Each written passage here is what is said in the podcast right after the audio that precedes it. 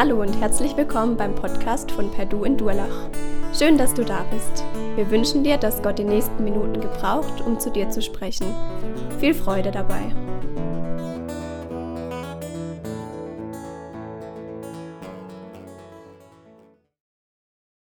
Heute geht es um das Evangelium von dem Herrn Jesus. Es geht um die Kraft des Evangeliums. Es ist wirklich schade, dass wir die Freizeit, die wir geplant hatten, gemeinsam nicht erleben durften. Das wäre auch unser Thema gewesen. Und nun stauche ich einiges zusammen von dem, was an Freizeitmaterial vorbereitet war und möchte schwärmen von dem Evangelium, von dem Heil in dem Herrn Jesus. Vielleicht bist du noch nicht so weit, vielleicht bist du auf deiner geistlichen Reise suchen, fragen, skeptisch und so weiter. Das ist alles, alles erlaubt. Sei herzlich willkommen.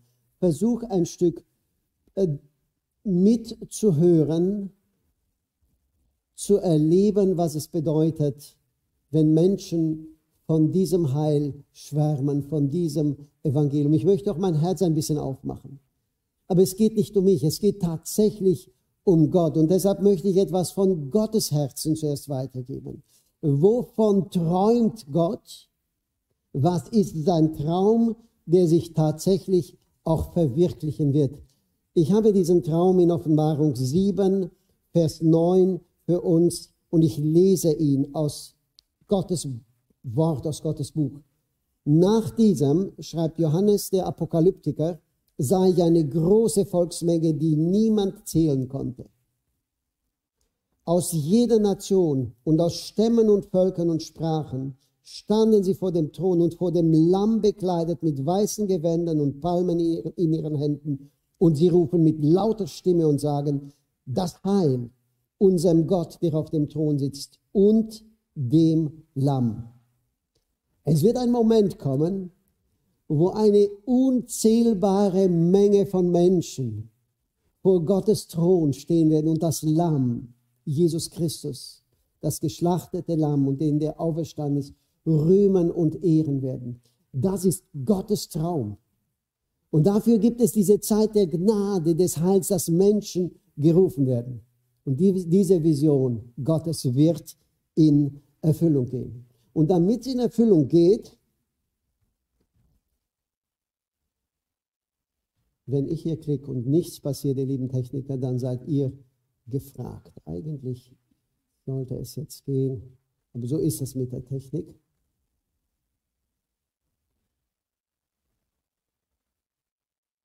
Ja, das war's. So.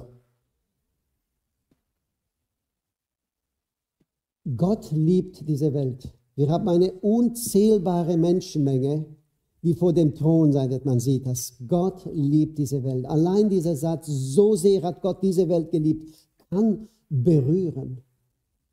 Denn es hat Gott etwas gekostet.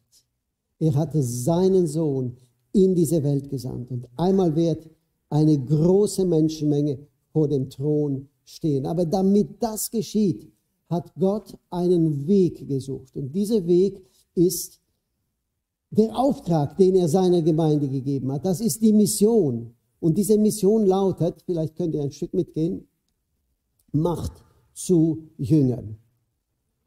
Macht zu Jüngern, ruft Menschen in die Nachfolge des Herrn Jesus. Und das, dieser Auftrag ist gewaltig. Er ist ist eine Last für uns Menschen, für Gemeinde Jesu. Und die Frage, wie können wir es am besten verwirklichen? Wir verwirklichen es tatsächlich am allerbesten, indem wir gesunde Gemeinde in dieser Welt sind. So wie ihr Perdu. Gesundes Gemeindeleben. Wie das hineinstrahlt in die Dunkelheit dieser Welt. Also nochmal, Gottes Traum, Gottes Vision Einmal wird eine riesige Menschenmenge aus allen Völkern, aus allen Sprachen, aus allen Nationen vor dem Thron Gottes sein und ihn anbeten. Damit das geschieht, gibt es den Auftrag. Macht Menschen zu Nachfolgern, ruft sie auf diesem Weg der Nachfolge und seid lebendige Gemeinde, die andere anzieht. Gemeindeleben kann so wunderschön sein. Und die Kraft, die uns zur Verfügung steht, ist das Evangelium, dieses Evangelium, das der Apostel Paulus mit der Kraft Gottes bezeichnet. Stellt euch vor, es gibt keine größere Kraft in diesem Universum, keinen stärkeren Hebel als die Botschaft von Jesus Christus, als das Evangelium. Und wer sich auf dieses Evangelium nochmal einlässt, auch als Christ, auf, dass es ins Zentrum kommt, der beginnt tatsächlich im Kopf umzuparken und kriegt die Bedeutung dieses Evangeliums mit. Er versteht, Evangelium ist nicht für den Anfang des Glaubenslebens. Das ist die Not bei uns Christen manchmal. Oh ja, das Evangelium, dass Menschen gerettet werden.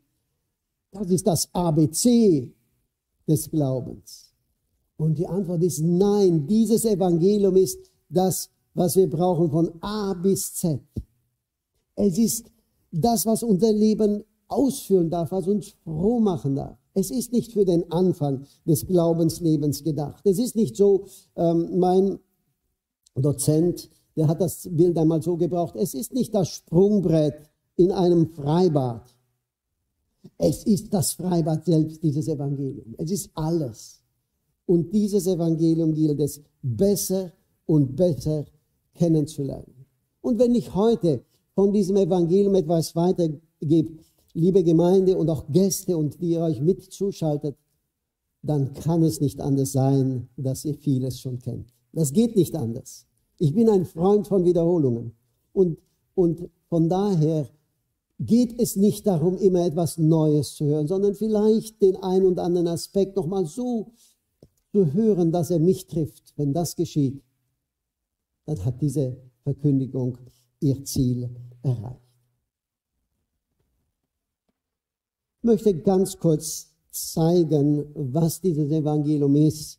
Und deshalb sage ich, das Evangelium hat zunächst einmal eine geschichtliche Dimension.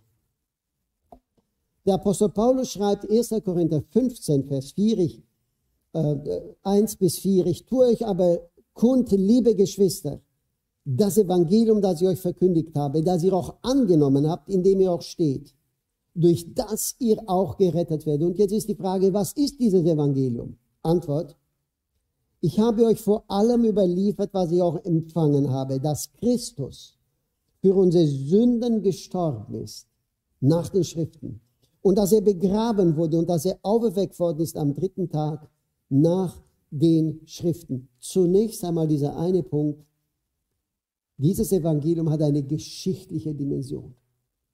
Gott ist ein Gott der Heilsgeschichte. Und sein Buch, das ist das Buch seiner Liebesgeschichte mit dieser Menschheit, angefangen vom Garten Eden, von diesem wunderbaren Ort, in dem dann die Katastrophe, der Fall, der Sündenfall passiert ist. Aber dann hat dieses Evangelium einen Inhalt. Es ist nicht in einem einzigen Satz zu fassen. Es ist eine Botschaft, es ist eine gute Nachricht. Und dieser Inhalt ist eine Person, es ist Jesus Christus. Dieses Kreuz von Golgatha spricht von der Sündhaftigkeit des Menschen, von meiner, von meiner Begrenztheit, von meiner Schwachheit. Paulus hat das auf seinem Lebensweg immer mehr erfassen dürfen. Je älter er wurde, umso mehr sprach er von seiner Sündhaftigkeit hat er kapiert, dass er durch und durch von Sünde gezeichnet ist. Er schreibt 1 Timotheus 1, Vers 12, ich danke Jesus Christus, unserem Herrn, der mir Kraft verliehen, dass er mich treu erachtet und in den Dienst gestellt hat. Wäre ich früher, hören wir mal, ein Lästerer und Verfolger und Gewalttäter war. Aber mir ist Barmherzigkeit zuteil geworden weil ich es unwissend im Unglauben getan hatte. Und jetzt kommt es. Überströmend aber war die Gnade unseres Herrn mit Glauben und Liebe, die in Christus Jesus sind. Das Wort ist gewiss und alle Annahme wert, dass Christus Jesus in die Welt gekommen ist, Sünder zu retten, von denen ich der Erste bin, Modell bin, Vorzeige, was Gott aus einem Sünder tun kann. Und ihr Lieben, je mehr wir von unserer Sündhaftigkeit überzeugt sind und je mehr wir das erkennen, wie schuldig wir sind, wie fies wir eigentlich sind, umso mehr freuen wir uns an dem Heil, an der Gnade. Umso mehr greifen wir danach, umso mehr werden wir von der Rettung und Erlösung geprägt. Ich selbst habe als Lieblingslied eines dieser wirklich alten Lieder. Ich weiß, äh, viele alten Lieder, die, die geraten in Vergessenheit. Es gibt nur einige, ganz wenige, die immer in jene, jede Generation gerettet werden. Aber ich brauche es dann manchmal, dass ich am Klavier. Es ist nicht die Qualität für den Gottesdienst, sondern nur für meinen kleinen Gottesdienst mich ans Klavier setze und dann sing und spiele am Kreuze meines Heilands. Da ist mein sicherer Stand. Am Kreuze meines Heilands, diese Sicherheit. Und dann gibt es diese Strophe, die so berührend ist für mich. Da blicke ich auf und sehe im Geiste Gottes Lamm, wie es für mich geblutet hat und starb am Kreuzestamm. Dann muss ich schamerfüllt gestehen, zwei Wunder ich hier finde. Das Wunder seiner großen Liebe und meiner großen Sünde. Das ist das Evangelium von dem Herrn Jesus mit einem großartigen Inhalt. Dieses Evangelium hat aber auch eine gemeinschaftliche Dimension. Dieses Evangelium verändert Beziehungen, es schafft ein Klima. Und davon bin ich so begeistert. In unseren Räumen, in unseren Familien, in unseren Teams. Ich kann das bezeugen. Natürlich läuft nicht immer alles glatt. Ich habe, muss an eine E-Mail denken, die ich vor einigen Jahren an mein Team, Pastorenteam, Kollegen geschrieben habe und gesagt, geschrieben habe, wir haben ein Problem. Ich nehme als Dienstältester die Verantwortung auf mich. Wir müssen die Frage stellen, wahrscheinlich, wo haben wir am Anfang unseres Zusammenseins Fehler gemacht? Wir sind konfliktscheu gewesen und äh, wir, uns hat Vertrauen gefehlt, uns hat Offenheit, uns hat Buße gefehlt. Und dann kommt das Evangelium hinein in unser Team und es verändert es. Es macht aus einem mittelmäßigen Team, mittelmäßig im Blick auf Beziehungen, ihr nicht auf, nicht auf die Gaben, denn die waren da. Und doch gab es diese zentrifugalen Kräfte in unserem Team. Und dann wirkt das Evangelium nochmal und macht ein echtes Hochleistungsteam aus diesem Team. Ich habe das so oft erlebt, wie das Evangelium Atmosphäre verändern kann. Es gibt auch das Gegenteil, das kennen wir auch. Ein Satz, ein Wort und die schöne Atmosphäre ist weg. Wir haben das als Familie so oft erlebt, in der Zeit, wo unsere Kinder im Teenageralter waren. Man freut sich auf einen Abend, man plant, man, man, und dann gibt es das Spiel und weil der eine oder die andere nicht gewinnt, ist die Atmosphäre plötzlich weg. Kennt ihr das? Aber das Gegenteil ist auch möglich dass jemand einen Raum betritt und er bringt Frieden mit. Und das ist das Ziel des Evangeliums, gerade wenn es um Gemeindeleben geht, dass hier etwas passiert, was, was diese Welt nicht kennt, aber so dringend braucht. Ich ziehe nur einen Vers heraus an der Stelle, Epheser 4, Vers 32. Seid aber zueinander gütig, barmherzig, gnädig und vergebt einander, so wie Gott in Christus euch vergeben hat. Wenn es eine Zeit gab in unserem Land, wo wir so eine Art von Beziehung brauchten oder gebraucht haben, dann ist es heute, weil unsere Gesellschaft am Auseinanderfliegen ist. Ich möchte euch alle bitten, dort wo ihr seid, in eurem kleinen Wirkungskreis, wirkt mit diesem Evangelium hinein. Verbindet, heilt, strahlt Gnade aus. Diese Botschaft des Evangeliums hat wirklich eine Schönheit, die Schönheit schaffen kann in einem Team, in einer Gemeinde. Dieses Evangelium hat eine, entschuldigt das Fremdwort, eine eschatologische Dimension. Ist das Fremdwort für Endzeit, aber das kriegt man nicht so gegriffen. Eine endzeitliche Dimension. Dieses Evangelium man hätte das auch in den geschichtlichen Punkt reinpacken können, in diesen heilsgeschichtlichen Punkt. Aber das geht oft unter. Das Zeugnis von dem Herrn Jesus beinhaltet die Botschaft, dass er wiederkommen wird. Dass diese Welt zu einem Abschluss kommen wird. Dass Gottes Reich mit dem Kommen Jesu begonnen hat, dass es da ist, dass es auch sichtbar ist in einer gewissen Weise, aber noch nicht vollendet ist.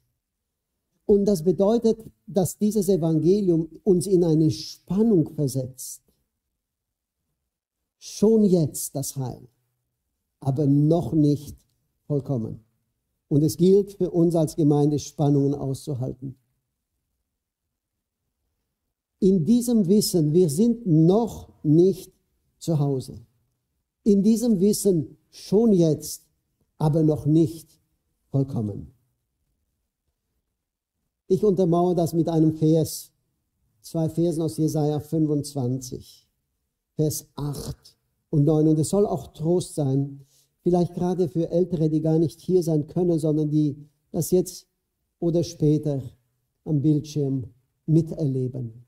Aber es ist auch Trost für uns. Es ist, kann sogar Trost sein für junge Menschen, die sehr unter dieser Situation leiden, die mit vielen unerfüllten Wünschen leben müssen. Wir hören Jesaja 25, Vers 8. Den Tod verschlingt er auf ewig. Und der Herr wird die Tränen abwischen von jedem Gesicht. Ja, das ist schon eine Intimität, wenn jemand Tränen aus seinen Augen abwischen. Schon ein Zeichen der Nähe und der Liebe. Und das Evangelium hat zuallererst mit Beziehung, mit tiefer Nähe zu tun. Der Herr wird die Tränen abwischen von jedem Gesicht und die Schmach seines Volkes wird er von der ganzen Erde hinweg tun, denn der Herr hat geredet. Und jetzt kommt es, an jenem Tag wird man sagen, siehe da unser Gott, auf den wir hoffen, dass er uns rette. Das ist der Herr, auf den wir hoffen. Wir wollen jauchzen und uns freuen in seiner Rettung. Es kommt der Tag, wo man nicht mehr über Christen spotten wird und lachen wird. Was? Schöpfung was? Jesus Christus, ein Retter der Welt am Kreuz gestorben. Was? Gemeinde Jesu in Schwachheit. Und es kommt der Tag, wo wir ganz stolz sagen werden, das ist unser Gott. Auf ihn haben wir gehofft. Für ihn haben wir in dieser Zeit, in dieser Welt gelebt, auch auf manches verzichtet. Aber es ist ja gar nicht wert, das zu erwähnen letztendlich, weil er unser Herr und unser Gott ist. Und als letztes, das habe ich hier nicht mehr drauf, es ist die Kraft Gottes, kann man die Folie nochmal zurückmachen, es ist die Kraft Gottes zur Errettung. Und das, das schafft auch eine Dringlichkeit für mein Leben, für unser Gemeindeleben. Es bringt eine Verpflichtung mit sich, über dieses Evangelium zu reden, es ist die Kraft zur Rettung, zum Heil von Menschen, die noch draußen sind, die verloren sind, die suchen, die fragend sind.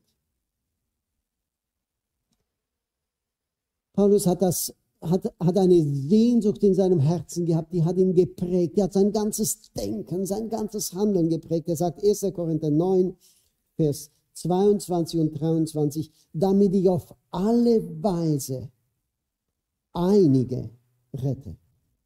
Ich tue alles um des Evangeliums willen. Gottes Kraft zur Rettung und diese, dieses Evangelium hat eine Flexibilität, ihr Lieben. Und ich freue mich, dass ich diese Elastizität in eurer Gemeinde spüren darf. Dass ihr durch das Evangelium elastisch seid in einer guten Weise. Für junge Menschen. Um andere zu erreichen. Es geht gar nicht anders. Wir müssen in Bewegung sein und dieses Evangelium hat diese Kraft, auch für uns, dass wir hineingehen und hineinwirken in diese Welt. Es, es geht um diese Vision Gottes, es geht um unseren Auftrag und es gilt, dieses Evangelium weiterzusagen. Und jetzt würde ich gerne etwas, was ich tatsächlich auf der Freizeit sehr, sehr ausführlich gebracht hätte, uns nahebringen weil es jetzt um unser Gemeindeleben geht. dass wir mithelfen, dass Gottes Vision, herzlichen Dank,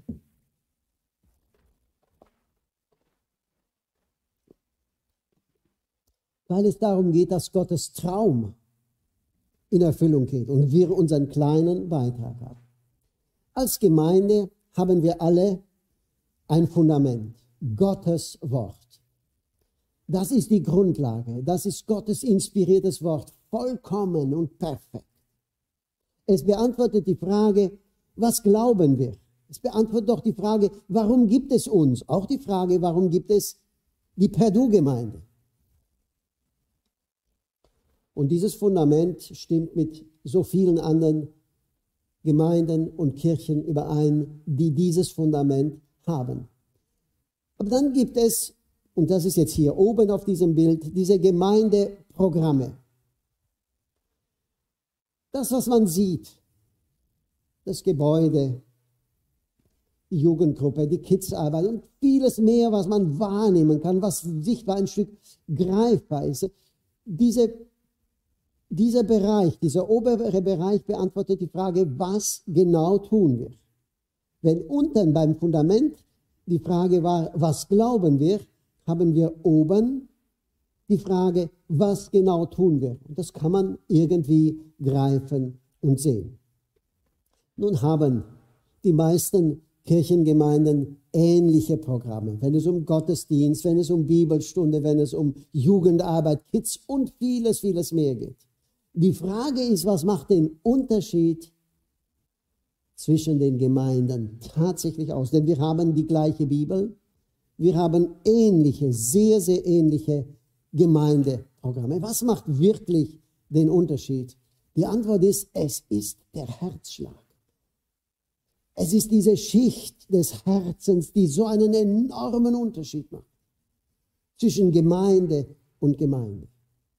Dieser Herzschlag der das Wesen der Gemeinde betrifft, der die Frage beantwortet, wie ticken wir wirklich, wie denken wir, was motiviert uns tatsächlich, welche Ziele haben wir, welche Werte haben wir, was feiern wir, worüber freuen wir uns richtig. Ich habe bald eine Taufe, ist das richtig? Ja. Wir hatten äh, letzten Sonntag eine Taufe.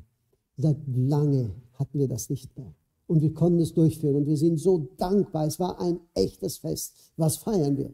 Wenn Menschen den Herrn Jesus finden. Und manches mehr natürlich, wenn Mitarbeiter da sind, wenn, ja. Es, diese, diese Ebene, diese mittlere Ebene beantwortet die Frage, wie wollen wir, wie unseren Auftrag tatsächlich ausführen. Und äh, es gibt so viele Bücher, die uns, wenn es um die Programme geht, sagen, welche Programme die richtigen sind gibt eine Menge theologischen Materials, die uns sagen, was wir glauben sollen. Die große Frage ist aber, wie leben wir wirklich? Die große Frage ist, wie schlägt unser Herz? Was ist der Herzschlag der Gemeinde? Eine Frage für euch, da dürft ihr euch mal Gedanken machen, was ist der Herzschlag, der echte Herzschlag der Perdu-Gemeinde? Um das irgendwie griffig zu machen, habe ich zunächst mal einen negativen Herzschlag. Bitte glaubt mir, diese Folie habe ich nicht für euch gemacht, ich habe sie für unsere Erlebtgemeinde gemacht. Das ist sehr negativ, klingt zunächst richtig erschreckend. Der Herzschlag, der Gemeindeblick, der Blick der Christen geht nach innen, immer nach innen. Ein weiterer Herzschlag, keine leidenschaftliche Liebe zu dem anderen, zu dem, der auch anders ist wie ich, der anders denkt wie ich. Gesetzlichkeit. Also ein Leben nach Regeln. Wie kann ich noch besser sein als Christ, damit ich noch mehr von Gott geliebt bin? Das ist ein Quatsch, oder? Die Folge von so einem Denken, wir werden das noch kurz streifen, dieses Thematik, diese Thematik der Gesetzlichkeit, die Folge so eines Herzschlags ist natürlich Heuchelei und Stolz. Ich bin besser als die anderen. Es könnte auch zu einer Depression führen, zu einem Ausstieg. Ich schaffe es nicht. Manche verlassen unsere Gemeinden, weil sie den Eindruck haben, da sind ja nur Heilige. Wenig Freude, dafür aber viel Druck. Du musst, du sollst, Du darfst nicht. Toxische Beziehungen, also vergiftete Beziehungen, das hat etwas mit der Atmosphäre zu tun, mit dem Fluidum, das ist nicht ganz so leicht greifbar. Und trotzdem ist es da. Gerade junge Menschen, die in unsere Gemeinden kommen, die haben zuallererst ihre Antennen ausgefahren und fragen, wie ist die Luft? Ist Liebe da? Ist Freude da? Ist gelassen? Hier ist ein negativer Herzschlag innerhalb der Gemeinde toxisch. Der Komfort des eigenen Lebens steht im Vordergrund. Man baut an dem eigenen Reich, nicht an Gottes Reich, sondern an dem eigenen Reich. Und so eine Gemeinde hat kaum Ziele, keine Vision, keine Motivation, dass etwas weitergeht, dass sie sich bewegt, diese Gemeinde, dass sie sich weiterentwickelt. Das ist sehr negativ und wir hoffen, dass es keine Gemeinde gibt, die all diese Dinge zusammen hat, aber deshalb jetzt zu unserer Freude, und das gibt es auch, das Positive, der Herzschlag. Wir reden von diesem Herzschlag hier. Wir reden von Dingen, die man die nicht primär mit dem Programm zu tun haben und auch nicht zuallererst mit dem Theologischen, obwohl das Theologische enorm wichtig ist. Gottesfurcht. Gottesfurcht und gleichzeitig Freude an Gott fast ein Widerspruch, fast eine unaushaltbare Spannung, aber es ist möglich. Gottesfurcht und Freude. Erneuerung durch das Evangelium. Ich habe vorhin versucht zu zeigen, dass wenn wir unsere Sündhaftigkeit erkennen, wenn wir erkennen, wer wir wirklich sind und den Mut haben hinzugucken, dann werden wir erneuert, weil wir uns neu an der Gnade und an dem Heil freuen. Vielleicht ist der Satz bekannt, der hat eine lange Entstehungsgeschichte und wir haben ihn an der FDH erstmals von Stephen Beck gehört, wie er das so formuliert hat. In mir selbst bin ich sündiger, als ich es jemals wahrhaben wollte. Oder als ich den Mut hatte hinzugucken. In mir selbst bin ich sündiger, als ich es jemals wahrhaben wollte. Aber in Christus bin ich geliebter und angenommener, als ich jemals zu hoffen wagte. Das bewirkt also Erneuerung durch das Evangelium, diese Perspektive. Herzschlag. Eine saubere Luft in Beziehungen in der Gemeinde. Herzschlag. Hat etwas mit dem Inneren zu tun, mit dem Denken, mit der Ausrichtung, mit der Herzensausrichtung. Liebe zu dem Fremden, zu dem ganz anderen, Liebe zu den Menschen der Stadt der Gemeindeblick geht nicht nur noch nach innen. Natürlich geht er auch nach innen. Wie geht es dir? Wie geht es anderen? Wo brauchen Menschen Trost in der Gemeinde? Aber der Blick geht auch nach außen. Und das macht etwas. Das bewirkt natürlich auch manche Turbulenz, äh, Turbulenz in einem Gemeindeleben, aber der Blick geht sehr, sehr bewusst nach außen. Die Ausbreitung des Reiches Gottes steht im Vordergrund. Ja, woher kommt das? Es kommt tatsächlich aus diesem Evangelium, aus der Botschaft von Christus, aus seiner Person, der selbst in diese Welt hineingekommen ist. So eine Gemeinde hat Hoffnung. So eine Gemeinde hat eine Vision, die weiß, warum es sie gibt, weiß, wohin sie sich bewegt. So eine Gemeinde wird auch ein Frontlinie, ich nenne das jetzt mal Frontliniengebet haben. Das bedeutet nicht, dass Arbeitslose, Krankheit und all die Dinge, die uns bewegen, nicht auch Gott gebracht werden dürfen. Natürlich unser täglich Brot gib uns heute. Aber wir bleiben da nicht stehen, sondern dein Reich komme. Das haben die ersten Christen in einer großartigen Weise verwirklicht. Apostelgeschichte 4 ist das nachzulesen. Die kommen von dem Verhör, die wurden bedroht und dann kommen sie zu den ihrigen dann gibt es eigentlich nur ein Thema. Gib uns bitte Freimütigkeit, um dieses Evangelium hinauszutragen, um dieses Evangelium weiterzugeben. Das ist eine wunderschöne Gemeinde. Die Frage war, wovon träume ich, Emanuel?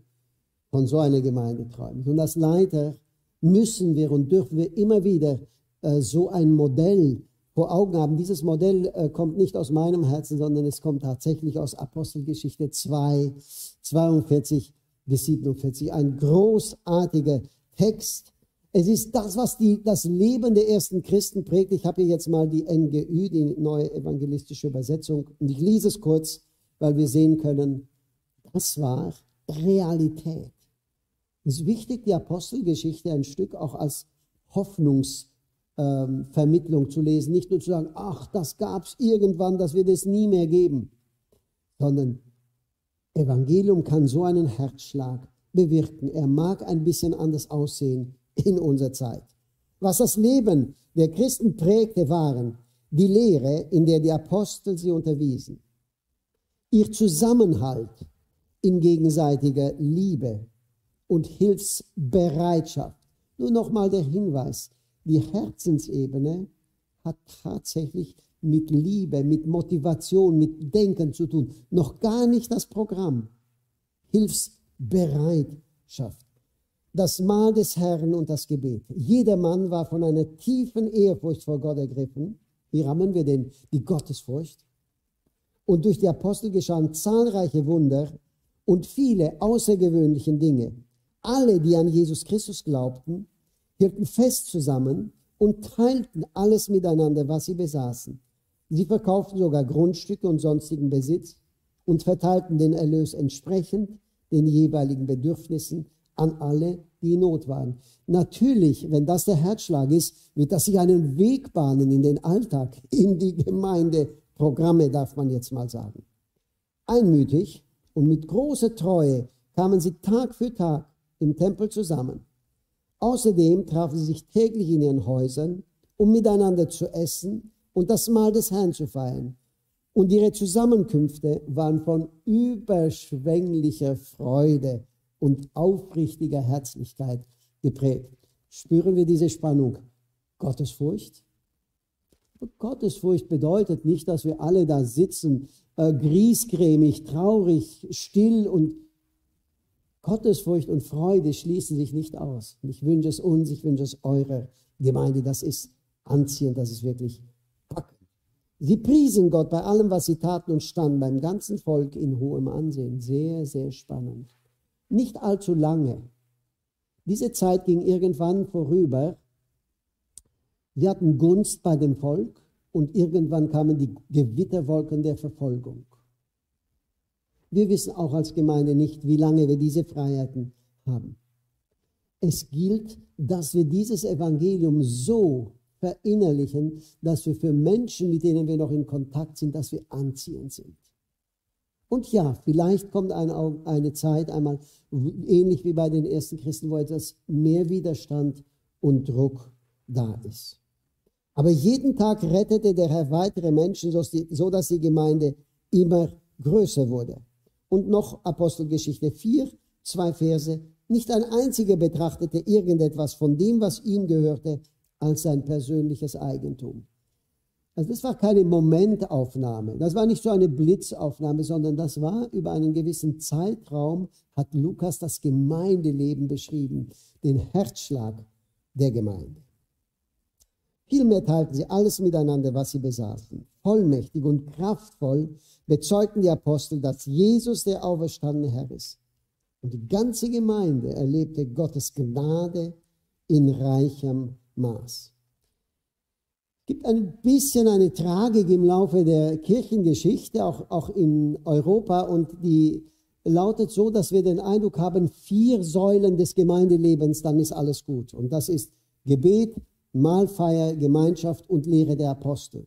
Das mag wichtig sein, das mag schon wichtig sein, diese vier Dinge, aber dieser Text hat nicht vier Säulen. Dieser Text hat wenigstens zehn Säulen des Gemeindelebens und leider betonen wir manche nicht sehr. Eine davon, die auch ich jetzt heute nicht so sehr highlighten möchte, ist Öffentlichkeit.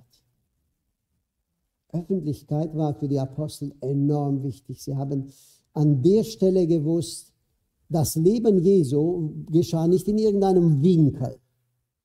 Paulus sagt das Apostelgeschichte 26, Vers 26 vor Agrippa. Du weißt, König Agrippa, dass die Sache mit Jesus nicht in einem Winkel geschah.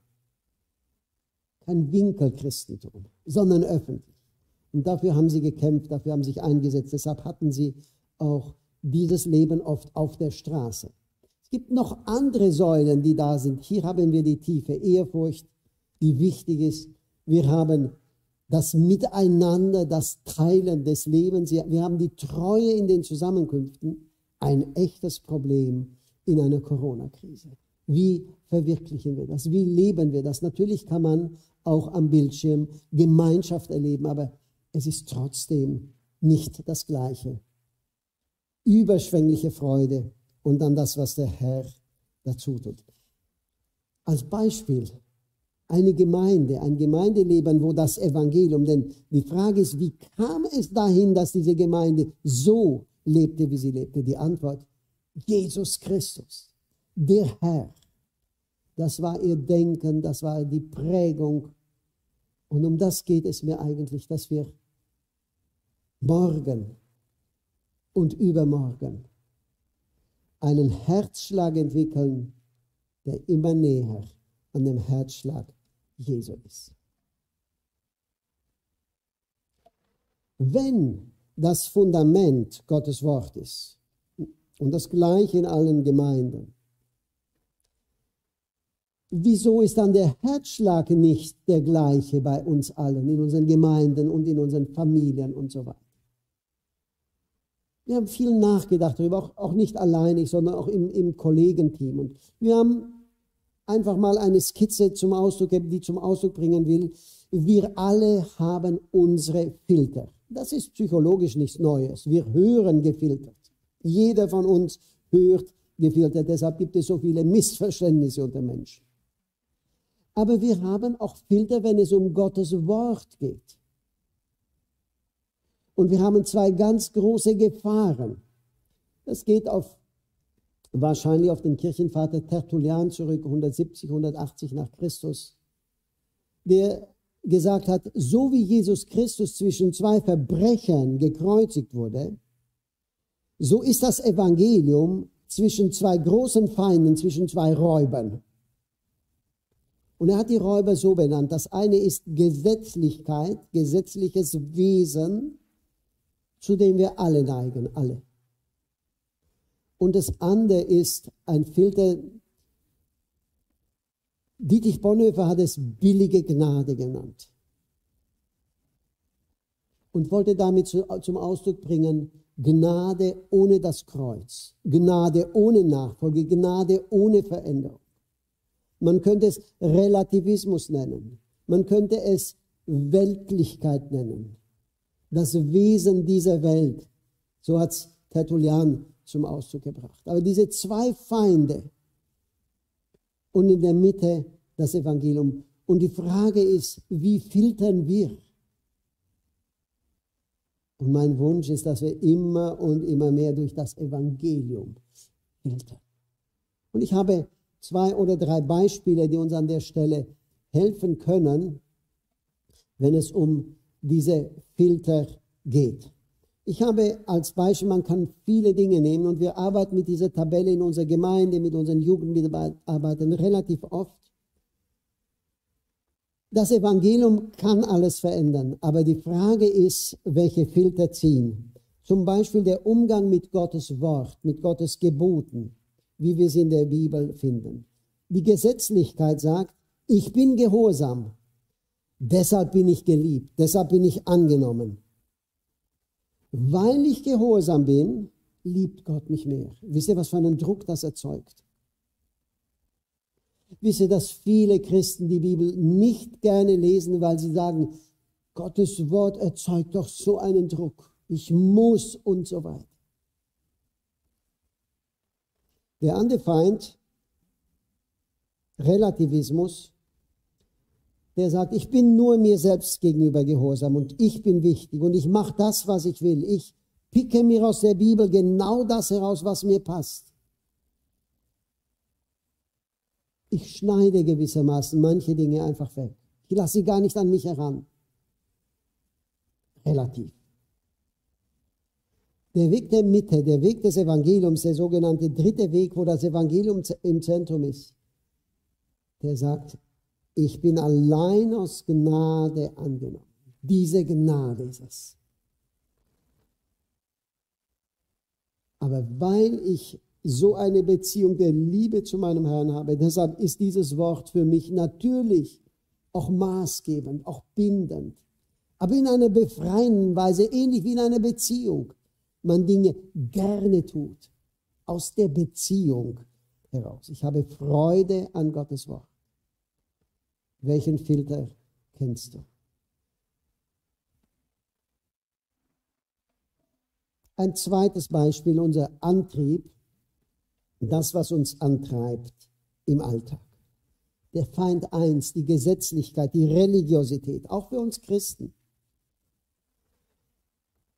Das Leben ist, das Christenleben ist Kampf und Krampf. Ich versuche ständig noch besser zu sein, noch heiliger zu sein. Gesetzliches Wesen. Der Relativismus sagt, es geht um mich. Es geht um das, was mir Glück bringt, was mich irgendwie befriedigt. Nicht so wichtig, wenn es um Gottes Wort geht, wenn es um Gott geht.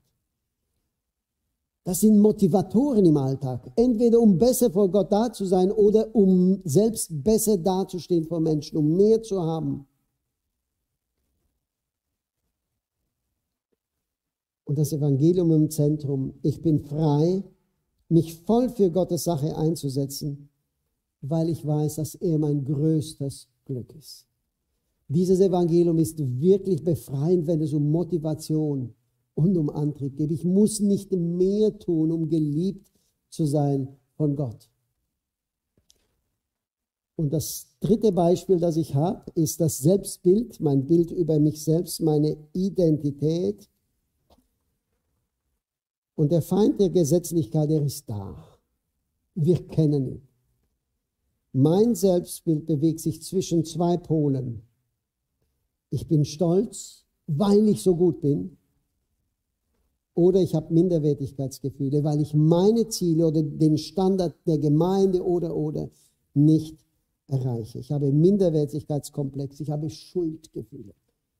Wenn es um die Identität in Christus geht, dann ist das eines der wichtigsten Sachen, in Christus gegründet zu sein und die Identität aus ihm zu haben. Ich bin Gottes geliebtes Kind. Gesetzlichkeit zerstört uns, es zerstört Beziehungen, es macht uns kaputt. Entweder stolz oder depressiv. Und dieser Feind des, der Irreligiosität, des Relativismus, mein Selbstbild, und es ist die gleiche Satz, wenn ihr das merkt, mein Selbstbild bewegt sich auch hier zwischen zwei Polen.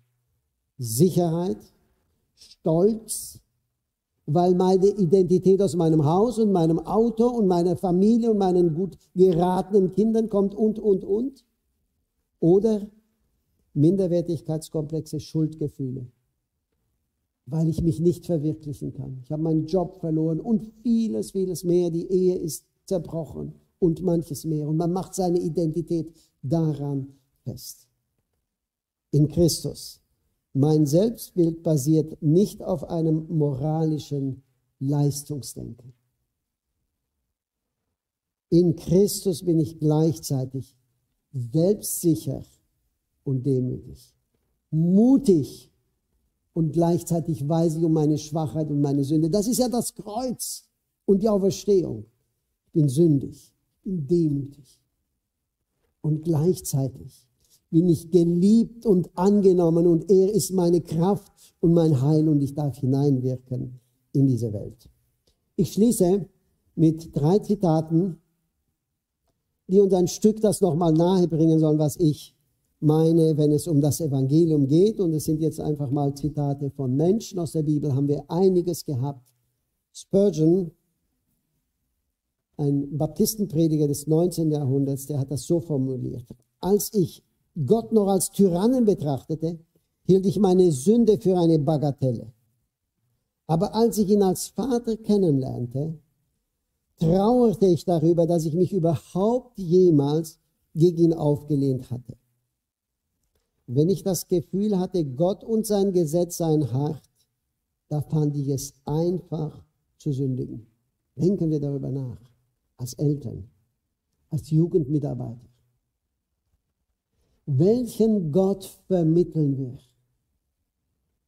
Spurgeon sagt, als ich das Gefühl hatte, dass er hart, ein harter Gott ist, da fand ich es einfach zu sündigen. Kann ja eh nicht seinen Ansprüchen gerecht werden. Aber wenn ich vor Augen hatte, wie freundlich, gütig und überfließend barmherzig Gott ist, da schlug ich mich in die Brust und dachte, wie konnte ich nur jemals gegen den rebellieren, der mich so sehr geliebt hat und mein Bestes will. Was uns verändert in dieser Welt, ist Gottes Gnade. Glauben wir das wirklich? Paulus schreibt an Titus und der arbeitete in Kreta und das war schon eine schwierige Kiste wenn es um, um das Leben dieser Menschen auf Kreta ging. Hat einen sehr schlechten Ruf zu unterschiedlichen Themen. Und dann schreibt Paulus an Titus, die Gnade Gottes ist erschienen, Vers 11, Titus 2, Vers 11, heilbringend allen Menschen. Okay, das wussten wir. Aber jetzt geht er weiter und sagt, sie erzieht uns, diese Gnade erzieht uns, dass wir von diesem gottlosen Wesen, von diesem Relativismus, von der Weltlichkeit wegkommen und zu Gottes Ehre leben. Ich dachte, die Gesetze helfen uns. Paulus sagt die Gnade. Und das ist, was Spurgeon, Charles Hutton Spurgeon hier uns mitgeben möchte. Deshalb war so schön in der Anbetungszeit die Lieder. Die hatten wirklich das Evangelium. Du bist gut. Nie habe ich so eine Liebe wie die deine gefunden. Nehmen wir das mit, lassen wir es im Alltag wirklich klingen. An diesen Wahrheiten dürfen wir uns ausrichten. Über dieses Zitat springen wir, weil die, unsere Zeit uns jetzt doch wegläuft. Noch ein Zitat von Martin Luther und ich muss sagen, ich bin ein Jäger und Sammler. Sowas, wenn ich sowas lese, dann sammle ich es, dann kommt es zu meinem Schatz zum Thema Evangelium. Das geht ja heute relativ leicht mit Computer noch nicht so lange her, wo ich dieses Zitat gelesen habe und habe gesagt, Harald, das trifft dich wirklich. Noch immer lernst du am Evangelium und ich darf euch sagen, immer noch habe ich meine Aha-Erlebnisse und manchmal habe ich den Eindruck, erst wenn wir Aha-Erlebnisse haben, merken wir, wie weit wir noch davon entfernt sind, dieses Evangelium wirklich gut zu kennen. Hier ist das Zitat von Martin Luther. Hüte dich je, nach einer so großen Reinigkeit zu trachten, darin du nicht mehr dir ein Sünder scheinen, ja sein wollest. Denn Christus wohnt nur in Sündern. Hüte dich nach so einer Heiligkeit zu trachten, dass du am Abend sagst, abgehakt, guter Tag, Herr, du siehst meine Heiligkeit. Bleib ein Sünder, ein begnadeter Sünder von und Søren Kierkegaard hat so zum Ausdruck gebracht, wir sind verlorener, als wir zugeben wollen und wir sind tiefer erlöst, als wir zu hoffen wagten. So eine kurze Zeit kann nicht mehr als mehr Sehnsucht zu wecken, dass wir dieses Evangelium und seine Kraft besser kennenlernen, auch in unserem Alltag. Der Herr Jesus segne euch als Gemeinde, als Jugendgruppe mit euren Kindern, dass ihr weiter zu seiner Ehre lebt. Amen.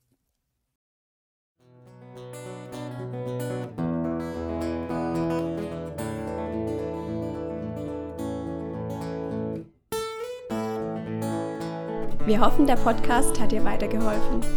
Falls du noch Fragen hast, besuche gerne unsere Homepage unter www.per-du.church. Hier findest du alle wichtigen Infos zur Gemeinde und zum Glauben. Tschüss und bis zum nächsten Mal.